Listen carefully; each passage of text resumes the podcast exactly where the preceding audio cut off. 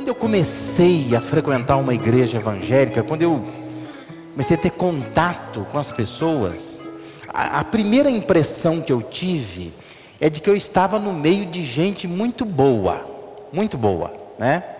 Às vezes o rosto expressava isso, algumas ações, né? É, me sentia seguro nesse ambiente. Eu estou no meio de gente boníssima, gente que faz o bem sempre.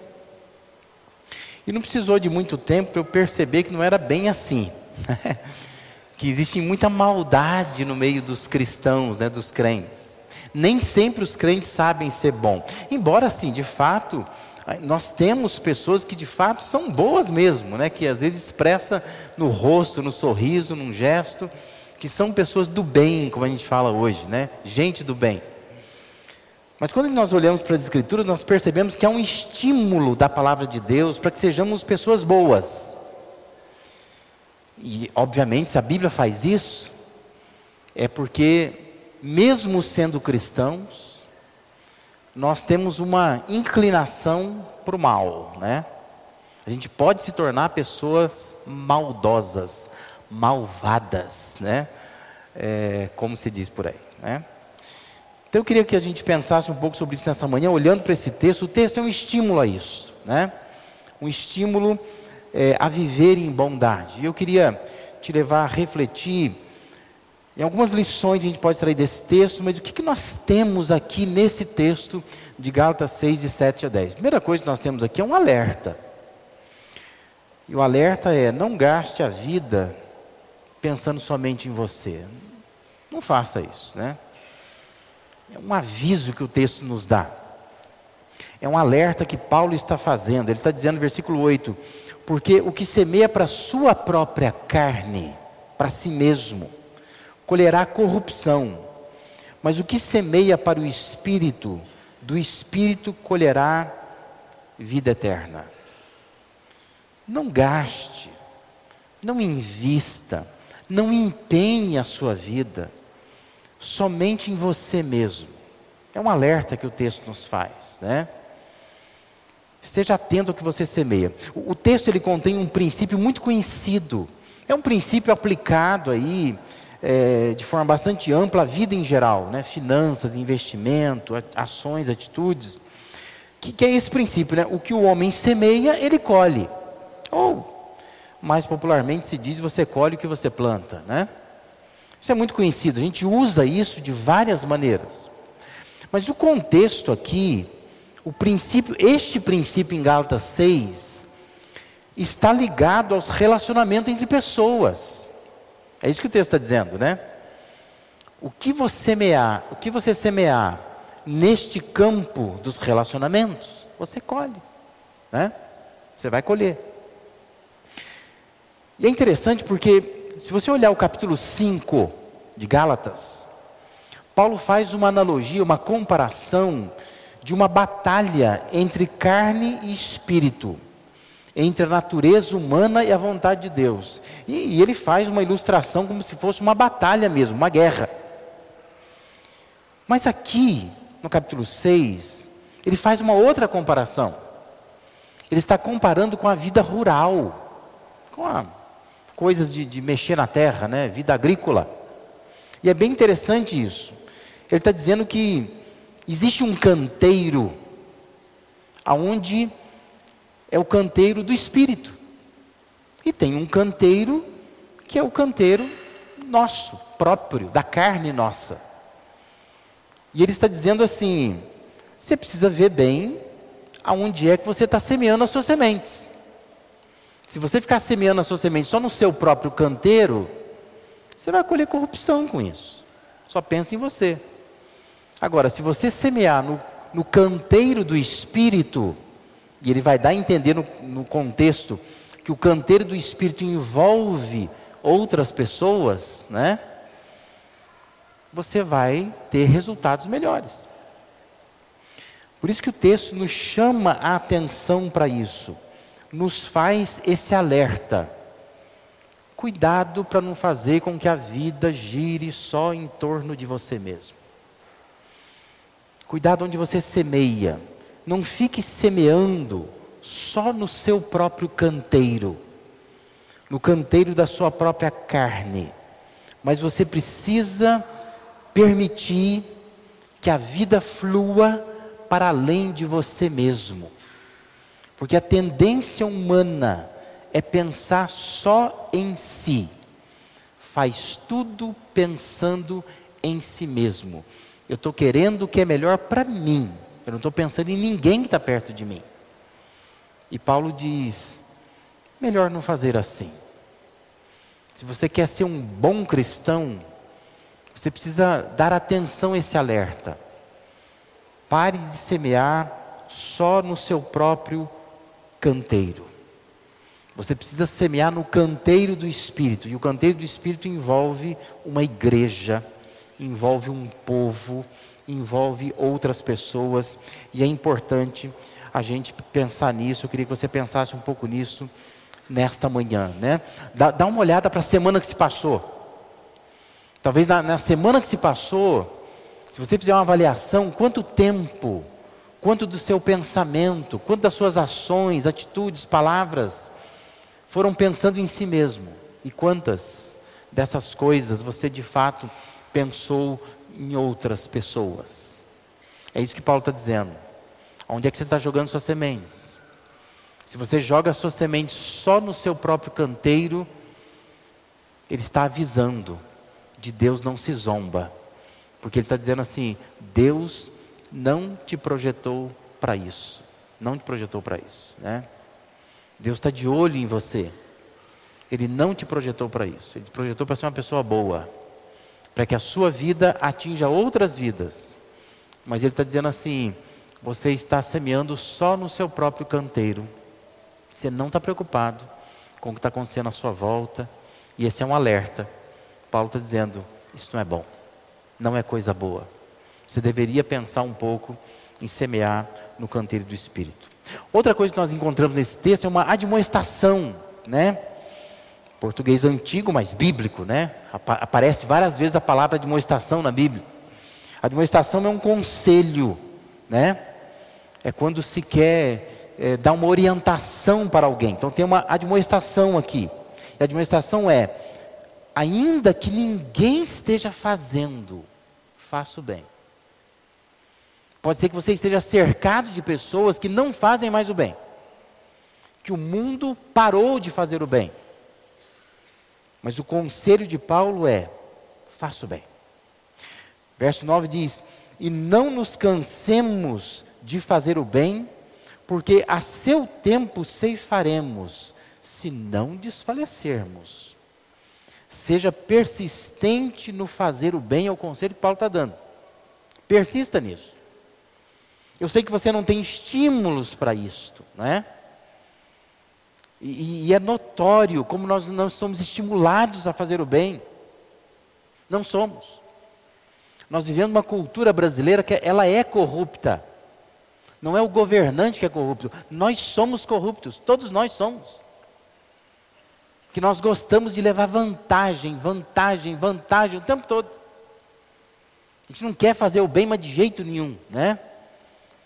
Quando eu venho da minha casa para cá, primeiro semáforo que eu pego é um cruzamento de duas avenidas. E eu já contei no relógio. Você gasta um minuto se o semáforo estiver fechado. Mas as pessoas não esperam. Elas não esperam, né? E vez por outra a gente vê aquela buzinada, aquela fechada, um acidente. Por quê? Porque a pessoa não espera. E a gente tem uma dificuldade de entender que isso é corrupção. Existe um sinal dizendo assim: não passe aqui, não passe aqui. A gente acha, isso não é nada.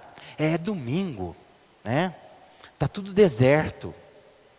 Tá tudo deserto, mas pode vir um carro voando, né? Eu já sofri um acidente num cruzamento. Que uma mulher fez isso.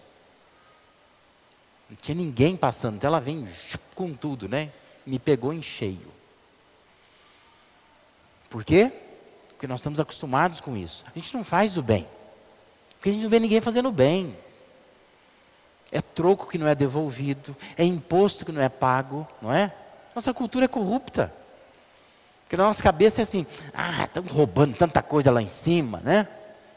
Esse governo faz tanta coisa errada, que diferença faz? A gente está cansado de fazer o bem. Estamos cansados. A gente acha que pode tudo, vamos fazer mesmo, porque vivemos num país que né, ninguém faz o bem. Por que, que eu vou fazer o bem? Porque a gente não faz o bem. E Paulo parece estar lidando com um povo assim, porque ele está insistindo naquela comparação rural. Ele está dizendo que quando se joga uma semente na terra, a planta ela vai demorar um certo tempo para crescer. Não se canse de esperar. Faz o bem. Ele está dizendo assim: a seu tempo nós vamos ceifar isso, se a gente não desfalecer. Porque se você imagina lá a, a, a imagem do, do, do, canteiro, né? Você planta uma semente, não nasce nada, você vai lá e dá um chute na terra.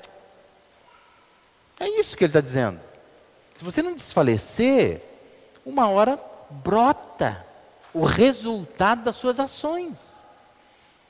Mas ele faz uma demonstração. Não se canse de fazer o bem. Paulo sabe que fazer o bem cansa. Especialmente quando você olha à sua volta, mas ninguém está fazendo bem. Está todo mundo numa toada de fazer o mal. Por que, que eu vou fazer o bem?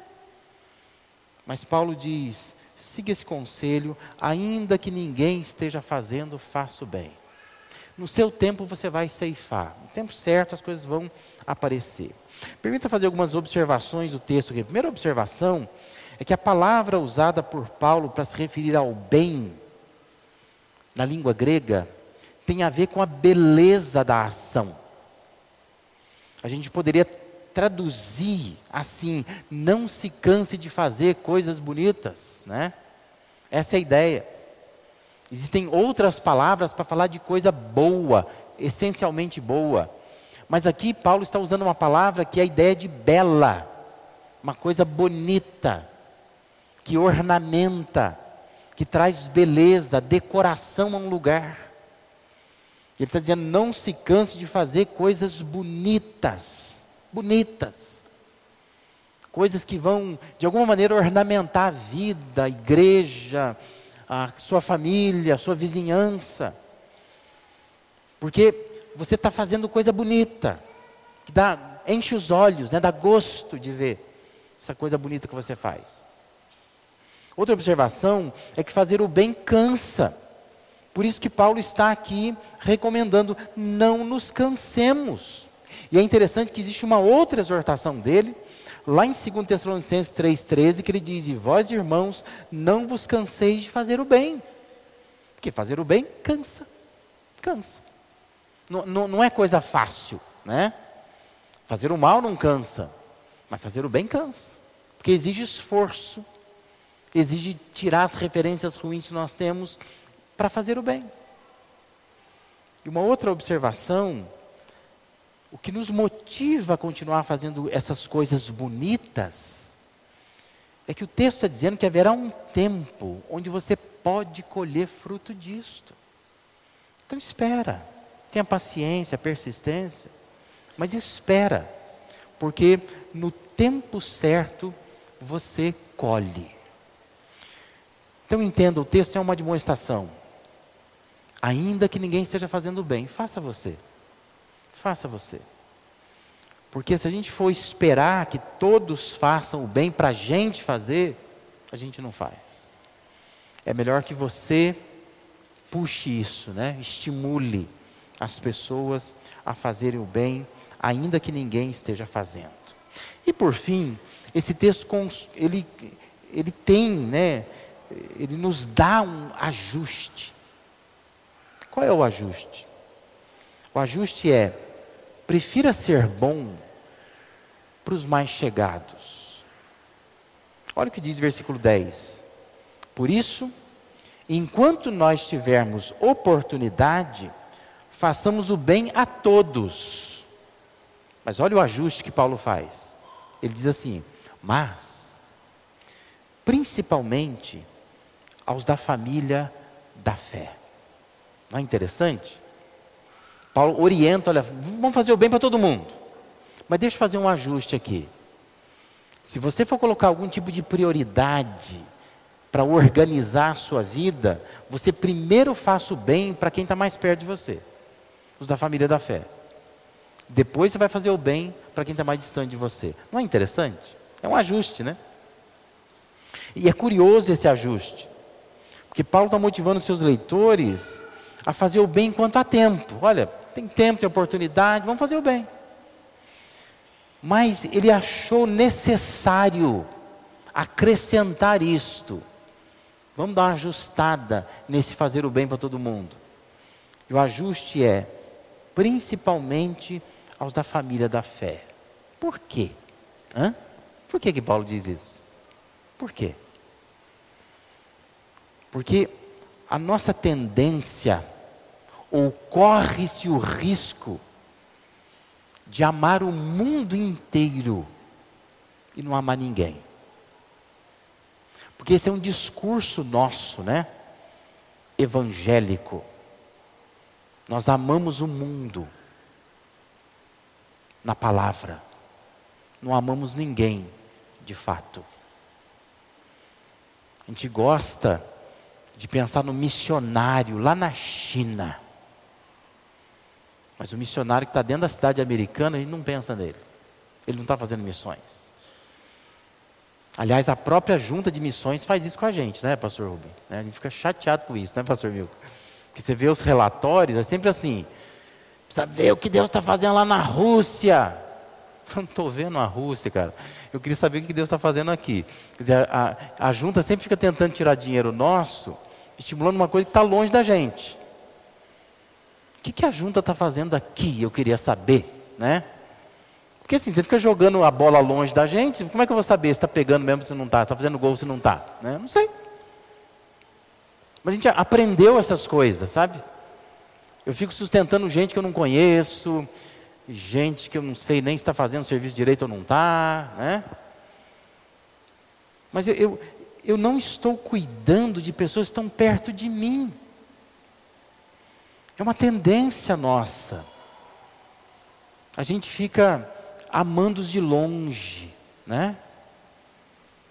A outra igreja. Nossa, a outra igreja. O outro pastor. O pastor do YouTube, né? A gente ama, mas ama aquele pastor. Nossa, como eu amo esse pastor. Aonde ele estiver, eu sigo ele. Mas você não ama o seu pastor o que te visita, o que chora por você, o que ora com você. Se você precisar de uma marmita, ele te leva, né? Você não, não ama. Que a gente tem essa tendência de amar o que está longe, né? Amar a tia, não amar a mãe. Amar a prima, não amar a irmã. A gente faz isso, né? Paulo está dizendo: faça um ajuste na sua bondade. Seja bom para com todos, mas especialmente quem está perto de você. Seja bom com essa pessoa. Ela te suporta, ela vive perto de você, ela convive com você. Seja bom para ela. Mania que você tem de ser bom com o estranho e não ser bom com quem é conhecido. Paulo está fazendo esse ajuste, ajusta isso na sua vida, né? Eu sei que você, tentado, você tem tentado ser bom, mas dá uma ajustada e seja bom com quem perto de você. O Donald Guthrie, que é um comentarista né, de vários é, livros da Bíblia, e ele comenta a carta aos Gálatas, ele diz assim: a responsabilidade para, com os outros cristãos é maior do que aquela para com outras pessoas em geral. Entenda isso. Você não pode ficar dando cesta básica para alguém que não é da igreja, se alguém da igreja está precisando. Você deveria priorizar quem é da igreja, senão não faz sentido. Está ferindo um princípio que Paulo já disse, né? Romanos 12, 10, por exemplo, Paulo vai dizer: Amai-vos cordialmente uns aos outros com amor fraternal, preferindo-vos em honra uns aos outros. Prefira os da família da fé. Porque se a gente não cuidar da gente, como é que você vai cuidar do mundo lá fora? Você não cuida. Paulo está dizendo: ajusta isto. Olha para quem está perto de você, quem está do seu lado. Ajuda essas pessoas, seja bom para com elas. Porque se você for bom para com elas, nós temos uma igreja boa, que nós vamos abençoar o mundo que está lá fora. Mas é preciso ajustar. Prefira ser bom para os mais chegados. Prefira. Os mais achegados merecem mais o nosso amor, nossa bondade, o nosso bem, as ações bonitas que nós podemos aplicar na vida delas, do que pessoas mais distantes. Entenda isso, é um ajuste que Paulo está dizendo que é importante fazer. Pare por um momento e reflita nessas coisas. O que, que eu tenho semeado? Onde que está o canteiro que eu estou escolhendo? É para mim mesmo sempre? Ou estou semeando no canteiro do Espírito? Pense. Será que eu estou cansado de fazer o bem? Eu estou esmorecendo, eu estou já, olha, não vale a pena fazer o bem. Estou me tornando uma pessoa má, de má conduta. Resgata isso nessa manhã. Entendo que Deus quer que eu faça o bem. Deus me admoesta a isso, me aconselha a isso. Pense como tenho amado aqueles que estão perto. Consulta aí as suas memórias, né, nos últimos dias como é que você está cuidando da sua esposa, do seu marido, do seu filho, do seu pai, da sua mãe, da sua avó? Como é que você cuida das pessoas da igreja, da família da fé? Que atenção que você dá. Porque às vezes você é pessoa maravilhosa, bondosa, esbanja amor só para gente distante. Mas para quem está perto, você não é bom. É isso que gera aqueles velórios, né? Que a gente vai, que você vê alguém falando tão bem do morto, e a viúva dá aquela olhadinha para o caixão, e ela pensa assim: será? Né? Parece estar tá falando de outra pessoa. Porque ela não conheceu esse marido bom, generoso, diácono atuante da igreja, sabe essas coisas assim, né? Ela fica assim, estranho. Meu marido nunca foi bom assim para mim. Mas começa a ver o testemunho das pessoas e fala, nossa, parece que para os outros ele era ótimo, mas para mim não foi. Não faça isso, né? Seja bom para quem está perto de você.